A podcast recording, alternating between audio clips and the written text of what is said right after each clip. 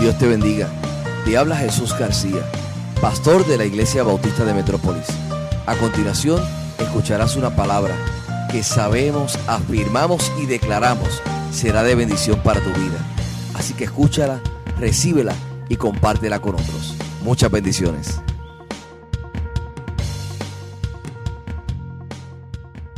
Dios te bendiga, qué bueno estar aquí nuevamente para compartir palabras del Señor. Hemos estado compartiendo durante estas pasadas semanas el, bajo la serie Enemigos del Corazón. Déjame preguntarte algo. ¿Y si todas las personas que conoces escucharan cada palabra que dijiste sobre ellas, te quedarían amigos? ¿Tendrías trabajo mañana por la mañana? ¿Serías bienvenido en esta iglesia? No es de extrañar que nuestro Padre Celestial dijo en decenas de ocasiones en la Biblia, niños, manejen su boca.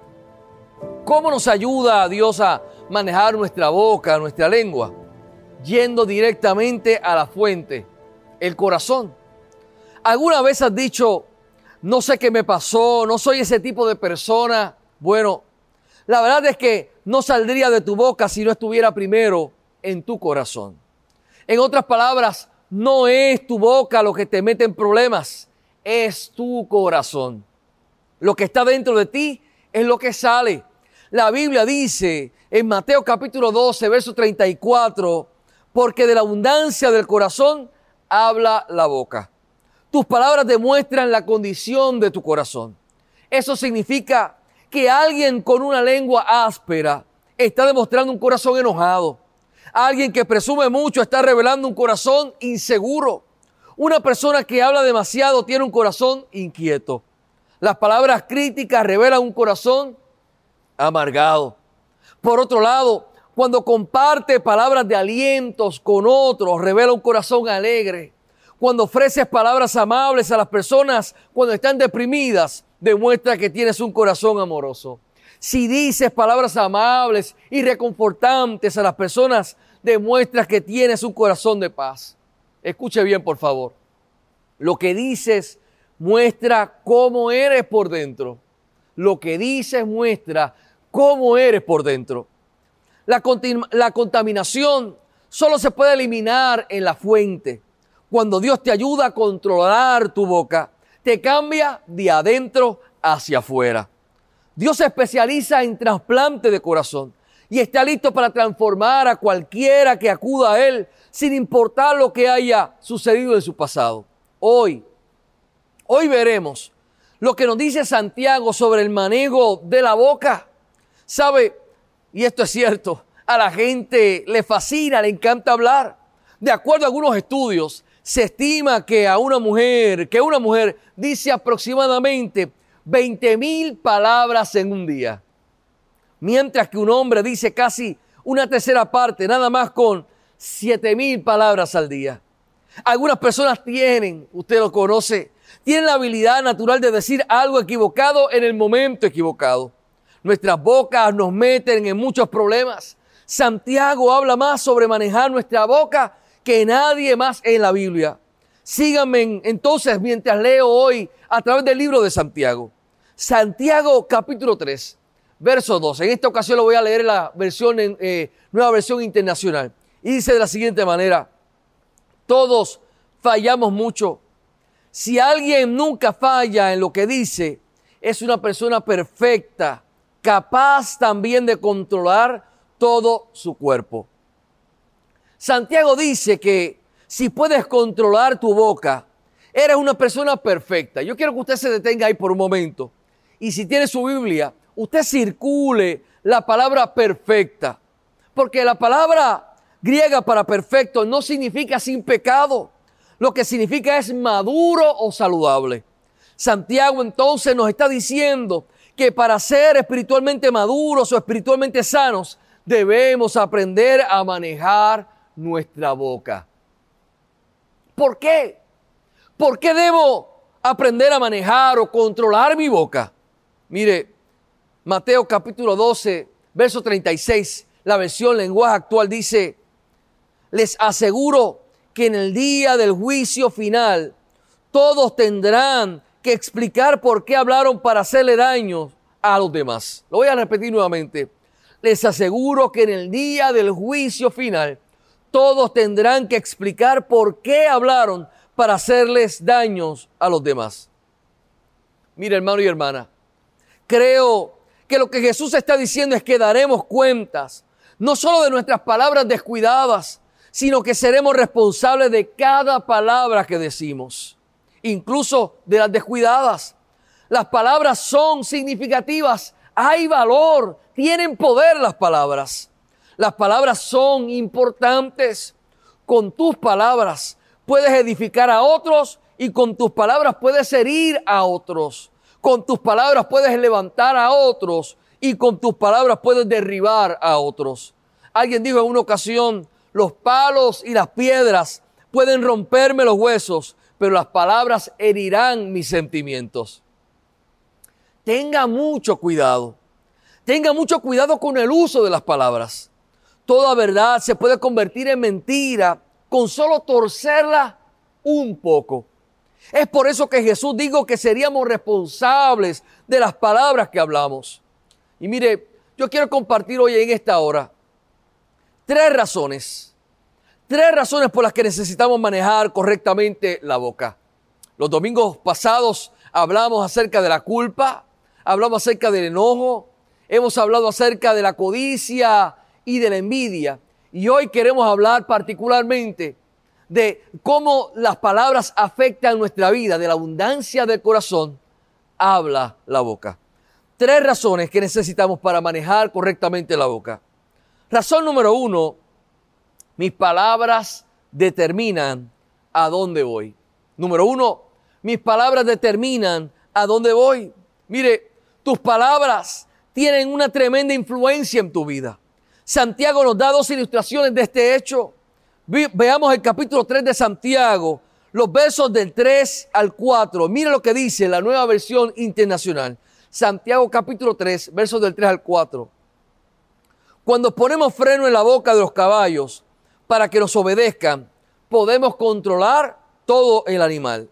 Fíjense también en los barcos, a pesar de ser tan grandes y de ser impulsados por fuertes vientos, se gobiernan por un pequeño timón a voluntad del piloto. Un caballo enorme puede controlarse con un freno en la boca. El barco más grande del mundo está dirigido por un pequeño timón que lo mantiene en curso. Observe y si tiene su Biblia, circule la palabra gobierna. La palabra gobierna. Un caballo se gobierna un poco. Un barco se gobierna con un pequeño timón. Su automóvil se gobierna con el volante y su vida se gobierna con las palabras que dice, con las palabras que sale por su boca. Tus palabras son el volante de tu vida, es el sistema de guía. Si no le gusta la forma en que se dirige ahora, cambie lo que dice. Miren, en una ocasión, un joven ingresó a un monasterio donde se valoraba el silencio. Cuenta la historia que a cada nuevo monje se le daba un periodo de prueba de tres años. Al final de cada año, a cada monje se le permitía pronunciar solamente dos palabras. Entonces, al final del primer año, el joven monje dijo, cama dura. El segundo año pasó y el joven monje dijo, comida fría. Al final del tercer año, el joven monje dijo, yo renuncio. El sacerdote principal le dijo, eso no me sorprende. Todo lo que has hecho es quejarte todo el tiempo que has estado aquí. Santiago nos dice que las palabras que decimos dirigen nuestras vidas. Y lo voy a repetir nuevamente. Las palabras que usted y yo decimos dirigen nuestras vidas. Lo segundo que veo en medio de este proceso es lo siguiente. Mis palabras pueden destruir lo que tengo. Mis palabras pueden destruir lo que tengo. Mire lo que Santiago nos dice en el capítulo 3, versos del 5 al 6, versión, nueva versión internacional. Así también, la lengua es un miembro muy pequeño del cuerpo, pero hace alarde de grandes hazañas Imagínense en qué gran bosque se incendia con tan pequeña chispa. También la lengua es un fuego, un mundo de maldad. Siendo uno de nuestros órganos, contamina todo el cuerpo y encendida por el infierno, prende a su vez fuego a todo el curso de la vida. Hermanos y hermanas, solo se necesita una chispa para encender un fuego. Un campista descuidado puede destruir todo un bosque de la noche a la mañana. Una palabra descuidada puede destruir una vida de la noche a la mañana. Me pregunto entonces en esta hora, ¿cuántas personas han destruido su matrimonio, su carrera, sus amistades, su familia o la reputación de otros con una palabra descuidada? Labios sueltos hunden barcos. Eso era un dicho durante la, Segunda Guerra Mundial. Durante la Segunda Guerra Mundial, las operaciones navales debían mantenerse en secreto. Si una persona que había hablado demasiado de información clasificada corría peligro la vida. En el capítulo 1 de Santiago dice lo siguiente, Santiago capítulo 1 versos de 19 al 20, versión, nueva versión internacional, dice, mis queridos hermanos, tengan presente esto. Todos deben estar listos para escuchar y ser lentos para hablar y para enojarse, pues la ira humana no produce la vida justa que Dios quiere. Proverbios capítulo 21, verso 23, versión Dios habla hoy, dice, el que tiene cuidado de lo que dice, nunca se mete en aprietos. Sí, hermano y hermana, si necesito hablar por una injusticia, la Biblia me dice claramente cómo hacerlo. Efesios capítulo 4, verso 15, versión lenguaje actual dice, al contrario, el amor debe hacernos decir siempre la verdad, para que en todo lo que hagamos nos parezcamos cada vez más a Cristo. ¿Quién es quien gobierna la iglesia? Debemos decir la verdad en amor. También debemos usar la gentileza cuando hablamos con otros, porque la Biblia dice en Proverbios 15, verso 1, la respuesta amable calma el enojo. La respuesta grosera lo enciende más. Por eso, hermano y hermana, tengamos mucho cuidado. Tengamos mucho cuidado en cómo nos respondemos unos a otros. Algunos problemas ciertamente pueden ignorarse, puedes dejarlos ir, se deben abordar otros problemas, claro que sí, pero la forma en que los manejas hace una gran diferencia. Las palabras pueden destruir lo que tienes, pueden destruir su propia vida y la vida de quienes los rodean. Entonces pregunto, ¿por qué más debo controlar mi boca? Tercero, quiero compartir lo siguiente. Mis palabras muestran quién soy. Mis palabras muestran quién soy. Mire, mis palabras revelan mi verdadero carácter. Mis palabras revelan quién soy, revelan mi verdadero carácter. Cuentan lo que realmente está pasando dentro de mí. Santiago señala lo inconsistentes que somos en nuestro discurso. Santiago capítulo 3 versos del 9 al 10 dice, con la lengua bendecimos a nuestro Señor y Padre y con ella maldecimos a las personas creadas a la imagen de Dios. De una misma boca salen bendición y maldición. Hermanos míos, esto no debe ser así. Mire, es interesante. Donde en ocasiones alabamos a Dios el domingo, pero nos maldecimos el uno al otro el lunes. Mire, el mayor uso de nuestra boca es usarla para alabar a Dios. Esto suele suceder en muchas ocasiones. Pasamos una hora en alabanza el domingo y sin embargo, cuando todo estaba bien y no estábamos en medio de la pandemia, se adoraba el domingo, la gente adoraba, alababa y sin embargo cuando se acababa el culto y la familia se montaba en el auto, comenzaban a discutir dónde iban a almorzar.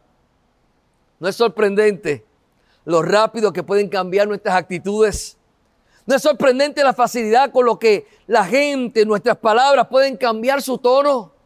En un momento estamos alabando a Dios, al siguiente estamos maldiciendo a nuestro prójimo. Y quizás digas, es que es que ya, ya, yo no hablo mucho, yo soy de pocas palabras, solo me conecto a las redes sociales. Te tengo noticias, hermano y hermana, de la abundancia del corazón, hablan tus redes sociales. Los cristianos deben ser un pueblo de amor. Dios nos amó tanto que envió a su Hijo a morir por nosotros. Dios nos amó tanto que envió a su Hijo a morir por nosotros. ¿Por qué? ¿Por qué? Mire, para que podamos amarnos unos a otros. La mayoría ciertamente conoce ese pasaje bíblico. Juan capítulo 3, verso 16. Pero yo te pregunto en esta hora, ¿conoces Primera de Juan 3.16. Mire, primera de Juan 3.16 dice lo siguiente. En esto hemos conocido el amor, en que Él puso su vida por nosotros. También nosotros debemos poner nuestras vidas por los hermanos. Debemos amarnos tanto que estamos dispuestos a sacrificarnos el uno por el otro. Debemos estar dispuestos a morir el uno por el otro. Si nos amamos tanto, pregunto entonces en esta hora, no deberíamos al menos hablarnos amablemente. Pero la verdad del asunto es que el problema es mucho más profundo que las palabras que decimos. Mire lo que dice Santiago. Entonces en los versos 11 y 12 dice, ¿acaso alguna fuente hecha por una misma abertura agua dulce y amarga? Hermanos míos, ¿puede acaso la higuera producir aceitunas o la vid higos? Así también ninguna fuente puede dar agua salada y dulce. El problema entonces se reduce claramente a la naturaleza misma de nuestro ser, al meollo del asunto. De hecho, el problema es un problema del corazón. Eso es lo que dice Jesús en Mateo capítulo 12, verso 34. Generación de víboras, ¿cómo podéis hablar lo bueno siendo malos? Porque de la abundancia del corazón habla la boca. De la abundancia del corazón habla la boca. Sí, tenemos un problema. El problema es el corazón. Entonces, la pregunta es, pastor, ya usted ha identificado que tenemos un problema, que el problema está ahí en el corazón. Pastor, ¿cuál es la solución? Mire, yo quiero compartir brevemente tres pasos para poder resolver esta situación.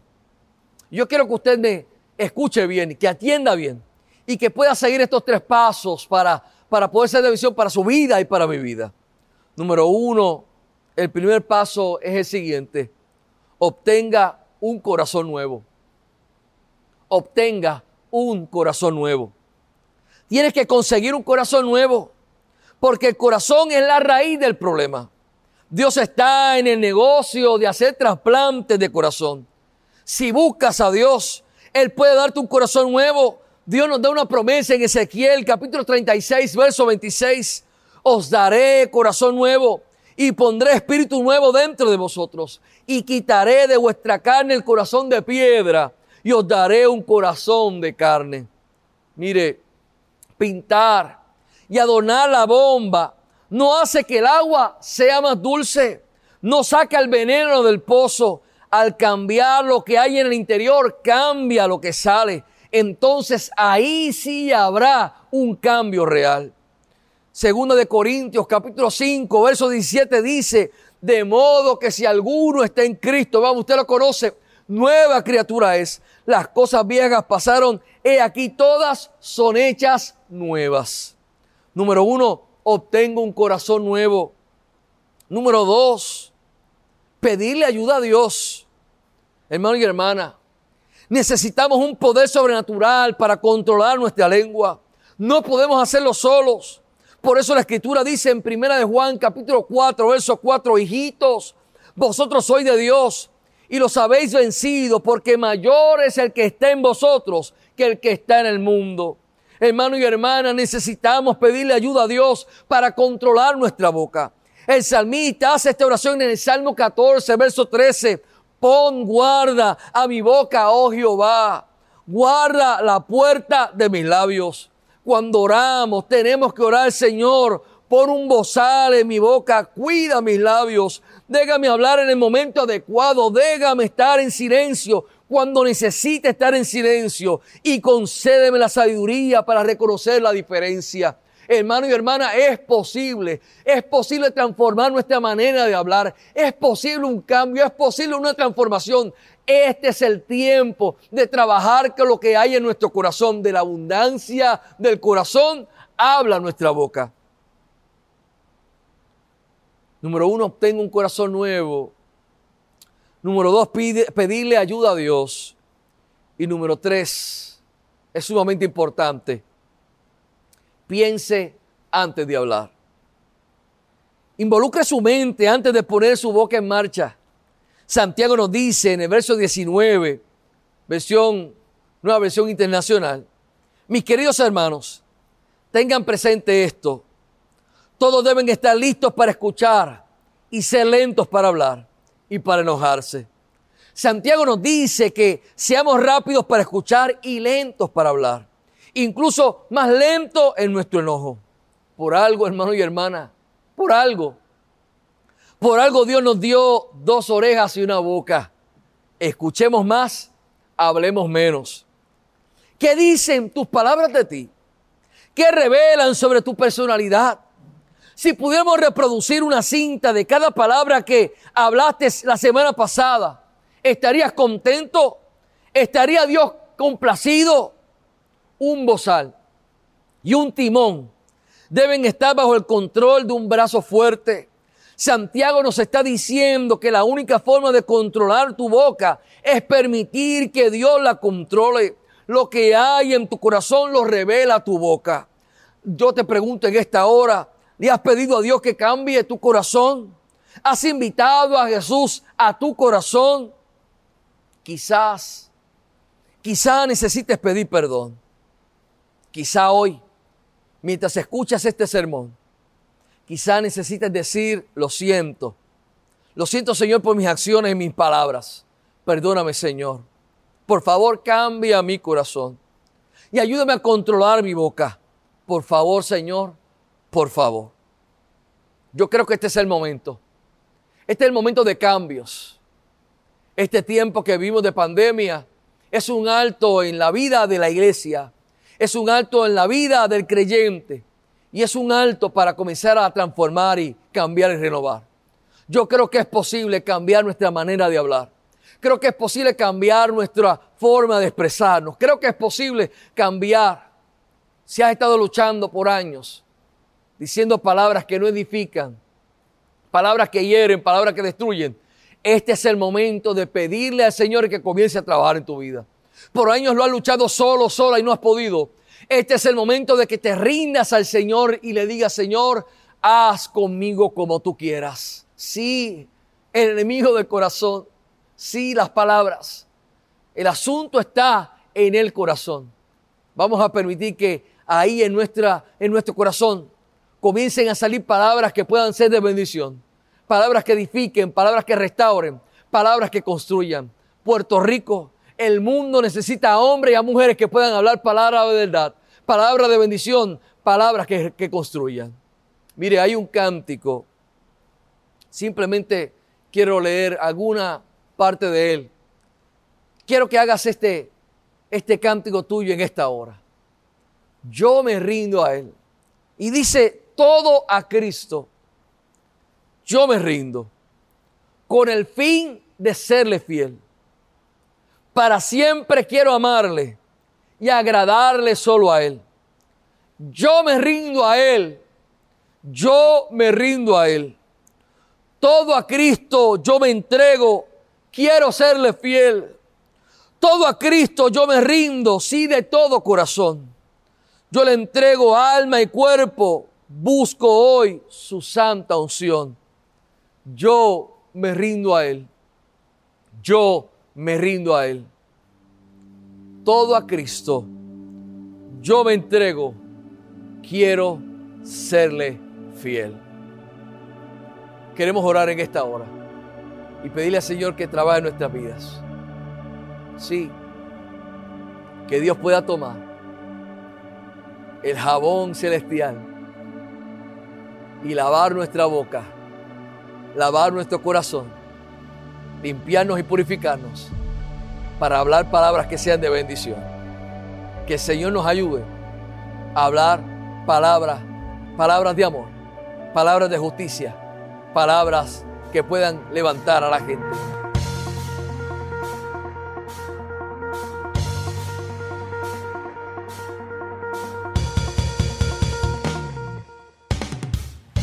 Esperamos que este sermón sea de bendición para tu vida. Si no tienes un lugar donde congregarte, te invitamos a que hagas de la Iglesia Bautista de Metrópolis tu iglesia. Nuestro lema es, entramos para adorar, salimos para servir. Para mayor información, 787-750-8021. Dios te bendiga.